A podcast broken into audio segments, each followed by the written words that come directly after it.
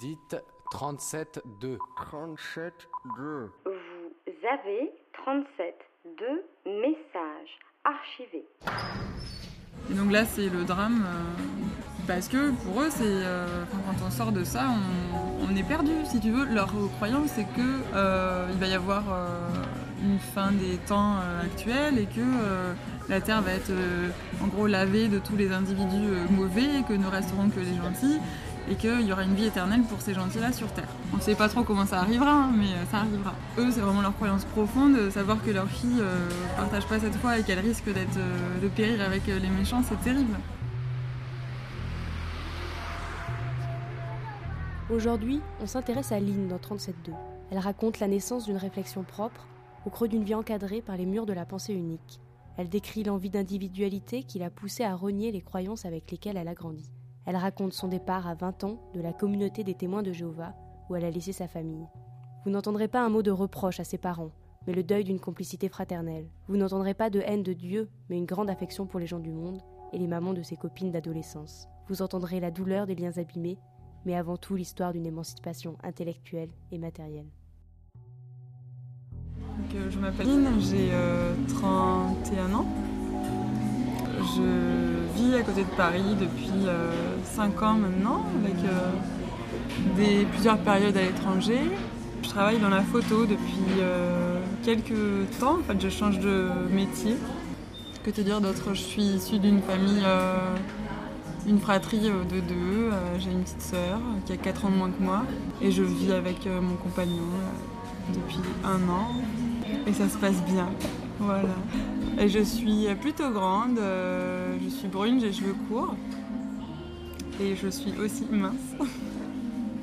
Excuse-moi. Ma maman s'occupait de nous pendant euh, une bonne partie de. jusqu'à mes 18 ans. Je pense qu'elle s'occupait de sa famille et de la maison. Mon père bosse dans l'informatique. Je les vois, non, je les vois pas très souvent. Euh, je pense que ça va s'améliorer. En fait, euh, c'est un peu compliqué entre euh, mes, parents et euh, mon couple. Non, en fait, il apprécie beaucoup, mais la particularité de mes parents et de ma famille, c'est qu'ils appartiennent aux témoins de Jéhovah. Donc ça, c'est bah, un fonctionnement qui est sectaire, qui est fermé, qui, obéit à des règles qui sont notamment le fait qu'on n'accepte pas d'accueillir chez soi un couple qui n'est pas marié.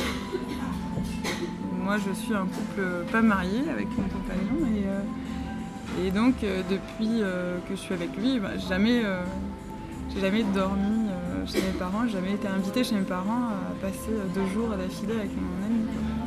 Enfin, ça fait très longtemps que je sais que ça euh, n'allait pas être ma, voie, si tu veux. À partir du moment où je me suis posé la question, posais la question de ce qu'allait être euh, ma vie, euh, je me suis dit que ça ne m'intéressait pas. Euh, Que c'était pas mon truc du tout, qu'il y avait beaucoup trop de d'interdits et puis de, de choses illogiques aussi. Ouais, c'était pas, ça m'emmerdait. Ma soeur, elle est complètement dans le truc, à fond. Elle est plus extrême encore que mes, mes parents. Enfin, elle recherche, elle m'a dit récemment qu'elle ne qu'elle devait pas rechercher ma compagnie, alors qu'on était euh, super proches, euh, super fusionnels. Donc ça a été, euh, ça a été assez, ça a été très très dur. Ça continue à l'être, ça l'est un peu moins là. Je vais mieux, mais non, je me souviens pas de la première fois que j'ai douté. Mais je me souviens de moments où je me suis dit ah ça c'est pas logique, effectivement. Alors mon plus souvenir de ça, je crois que c'est c'était le fait d'avoir des amis de l'école. En fait, l'école a joué un rôle vachement important dans mes prises de conscience. euh, Parce que, si tu veux, dans le discours des témoins de Jéhovah, il y a euh, un discours qui est très euh, péjoratif, enfin, qui est péjoratif sur les personnes qui n'en font pas partie. Donc, qui sont appelés les gens du monde. C'est très très péjoratif comme expression. Être dans le monde, c'est terrible, c'est vraiment être du mauvais côté. Et moi, j'avais des copines à l'école euh, qui n'étaient pas euh, là-dedans et que j'aimais beaucoup. Et j'allais de temps en temps passer un mercredi après-midi chez elles, chez les parents, chez les grands-parents. Et euh, c'est des super. mes parents s'entendaient bien avec leurs parents. Enfin, ils se côtoyaient le temps de venir me récupérer. C'était rapide. Mais finalement, je comprenais pas pourquoi ils étaient associés à quelque chose de si négatif alors que c'était des gens bien, que La tour de garde, 15 décembre 2014. Devrais-tu changer d'avis? Un groupe de jeunes chrétiens a décidé d'aller voir un film. Arrivés au cinéma, ils regardent les affiches. Ils y voient des armes puissantes et des femmes légèrement vêtues. Que vont-ils faire? Cette situation illustre qu'il nous faut parfois prendre des décisions qui auront des conséquences sur notre spiritualité et notre relation avec Jéhovah. Il t'arrive sans doute d'avoir l'intention de faire quelque chose? Mais après avoir réévalué la situation, de changer d'avis. Est-ce de l'indécision ou une bonne décision? Notre ennemi, Satan le diable, est déterminé à briser notre intégrité. Or, nous avons pris la décision de servir Jéhovah et d'observer ses commandements. Qu'il serait triste de revenir sur notre vœu. Ce changement d'avis pourrait nous coûter la vie. En fait, il y avait pas mal de, de messages cachés, je pense, dans mon éducation à la fois l'encouragement de mon père à avoir des idées un peu euh, différentes. Euh. Tu vois, par exemple, avec mon père, on regardait vachement de films euh, policiers ou sur tout, ce qui était l'environnement mafieux, tu vois. Et lui, c'était des. Enfin, on développait toute une complicité autour de ça, on imaginait des, des, des magouilles à mettre en place. Et puis en fait, moi, du coup, ça me. Pour moi, c'était comme une un message parallèle, tu vois, et je trouve ça hyper contradictoire. Je me disais, d'un côté, euh, je me fais engueuler pour ça, mais à la fois, euh, je, suis encouragée, j'ai un petit clin d'œil complice pour, pour autre chose, pour, le, pour faire l'inverse. Et ça, ça m'a vachement euh, marqué en fait. Et du côté de ma mère aussi, il y avait ces petits messages là sur, bah oui, mais être une femme, c'est pas possible pour ci et ça s'il leur est arrivé de se dire qu'ils voulaient, vivre autrement, euh, c'était juste pas possible. Intellectuellement, et puis euh, il y a trop de.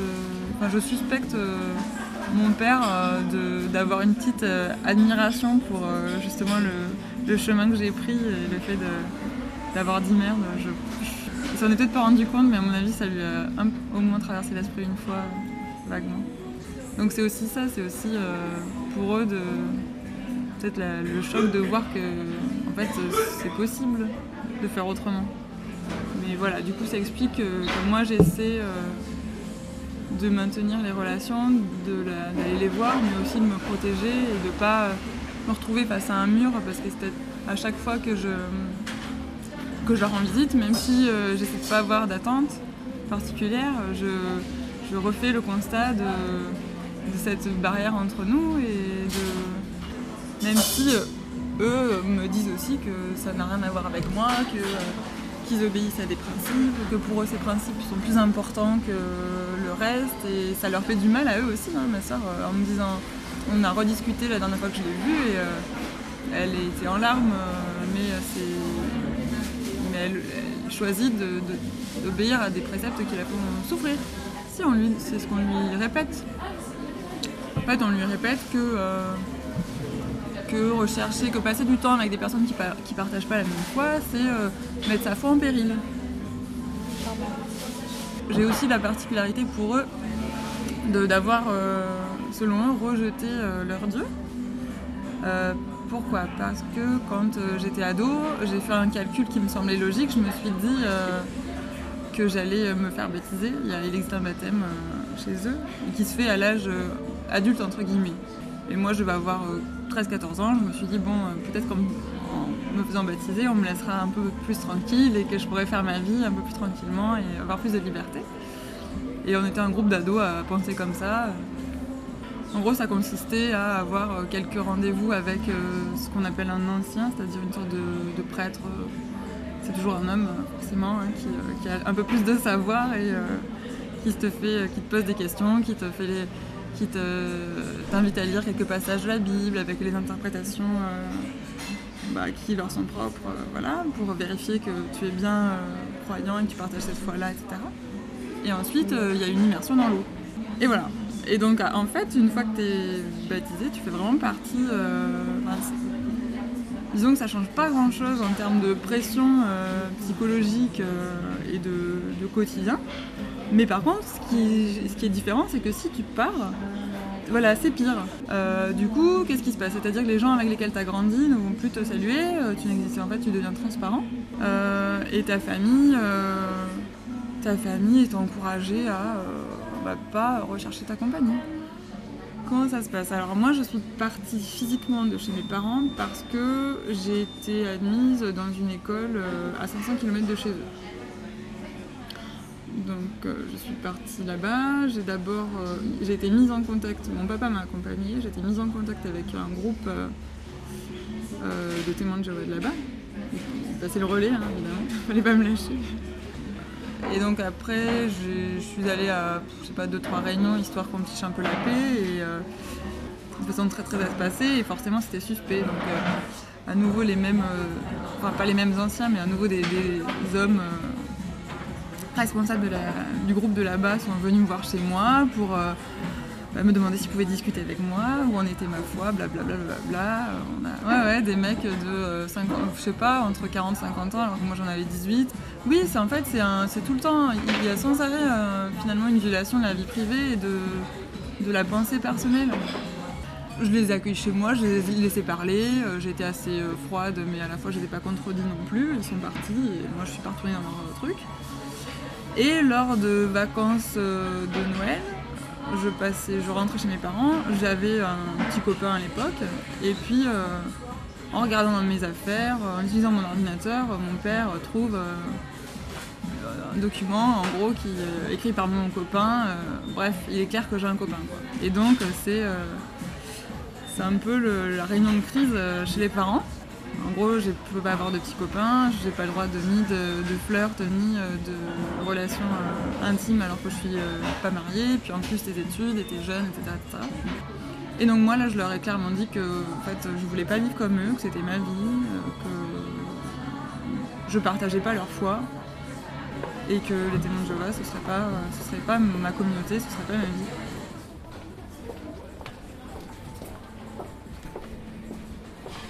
Tu peux pas, peux pas être euh, croyant et non pratiquant.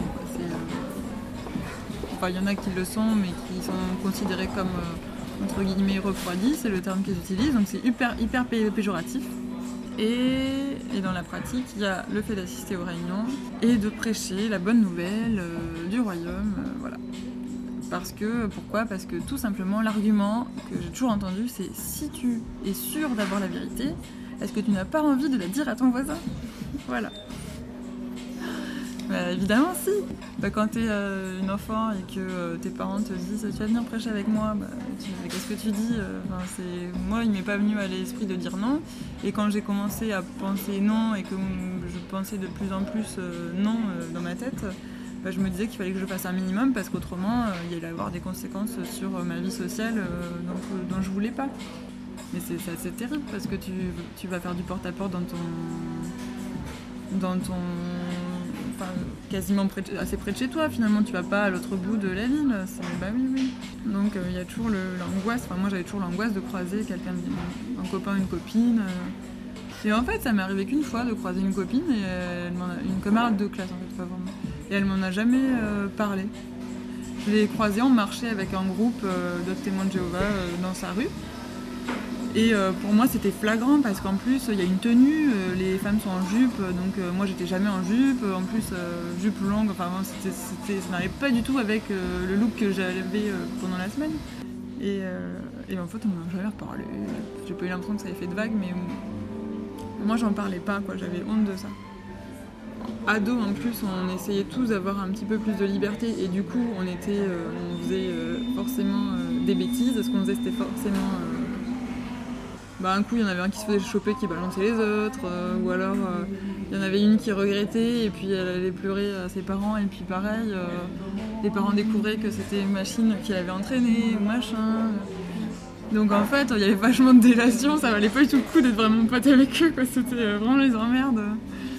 Ça faisait des relations vraiment super tordues. Moi, je préférais parler mes copines du collège que, que rechercher leur, leur compagnie à eux. En plus, c'était assez malsain, quoi. Les gars étaient les plus les, mecs les plus euh, les plus chiants, les plus finalement irrespectueux des nanas parce qu'il y avait tellement d'interdits que euh, finalement euh, moi j'ai été victime d'agressions sexuelles voilà de la part d'un ado de mon âge, je m'en suis rendu compte des années plus tard parce que voilà parce que fait chacun essaie d'enfreindre les règles pour s'amuser mais on n'apprend pas le respect de l'autre, on n'apprend pas on apprend que l'interdit. Mm, mm. En fait, euh, quand est-ce que ça m'est arrivé? Je crois que c'était il y a trois ans, j'étais déjà ici. Euh, un jour, ça m'est revenu justement cet épisode d'agression euh, où en fait, euh, c'est pas quelqu'un qui m'a sauté dessus brusquement avec un poignard, c'est juste une personne qui, qui s'est servi de moi pour se faire plaisir sans que moi j'ai pu. Alors que moi j'avais rien demandé et que j'ai dit ni oui ni non, mais. et en fait, en, par mon boulot, ah oui, parce qu'il faut dire que j'ai beaucoup travaillé sur euh, les questions de violence faites aux femmes. Alors je pense que c'est pas un hasard.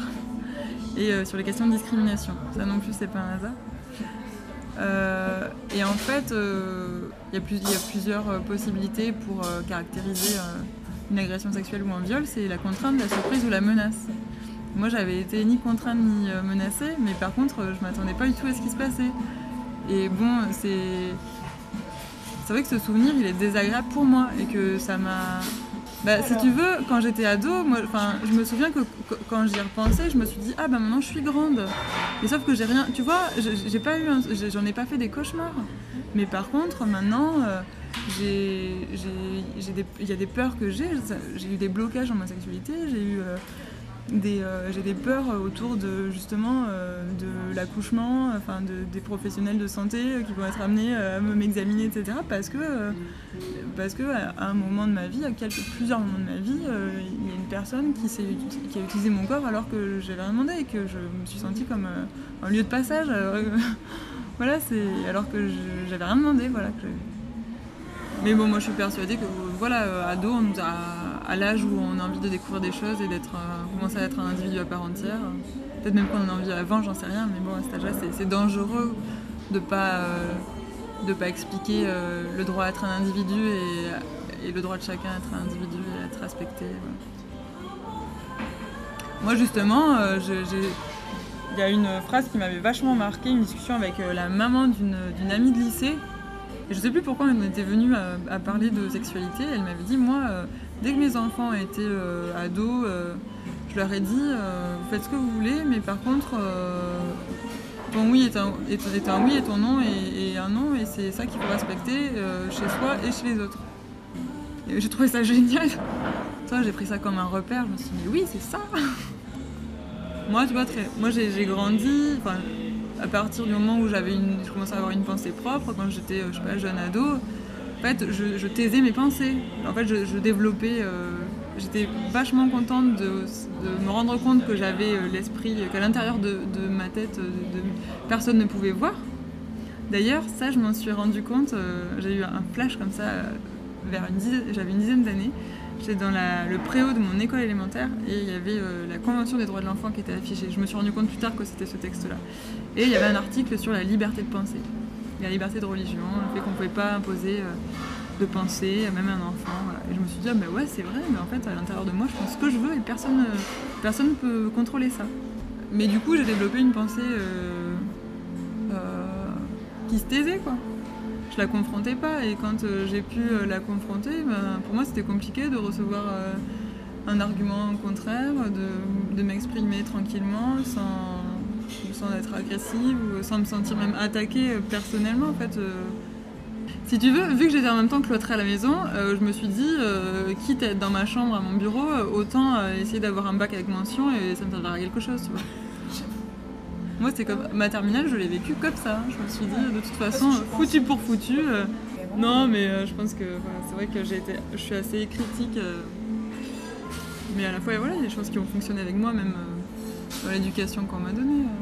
Il y avait aussi une, envie euh, de faire de moi une bonne élève et euh, ça m'a vachement, vachement aidé. C'est ce qui m'a porté. Finalement, c'était le seul. euh, la seule raison de fierté, en tout cas comme moi je voyais, si tu veux, je me disais, bah, dans tout le reste je vais les décevoir, donc il n'y a plus que ça. Et puis c'était aussi, enfin c'était surtout un- une clé de, pour ma liberté. Si possible, réussir le concours de l'école euh, la plus éloignée. Et je peux pas exprès, je me suis autant donné à tous les concours, mais j'ai eu celui qui était le plus loin. Miracle. Sûrement, ouais.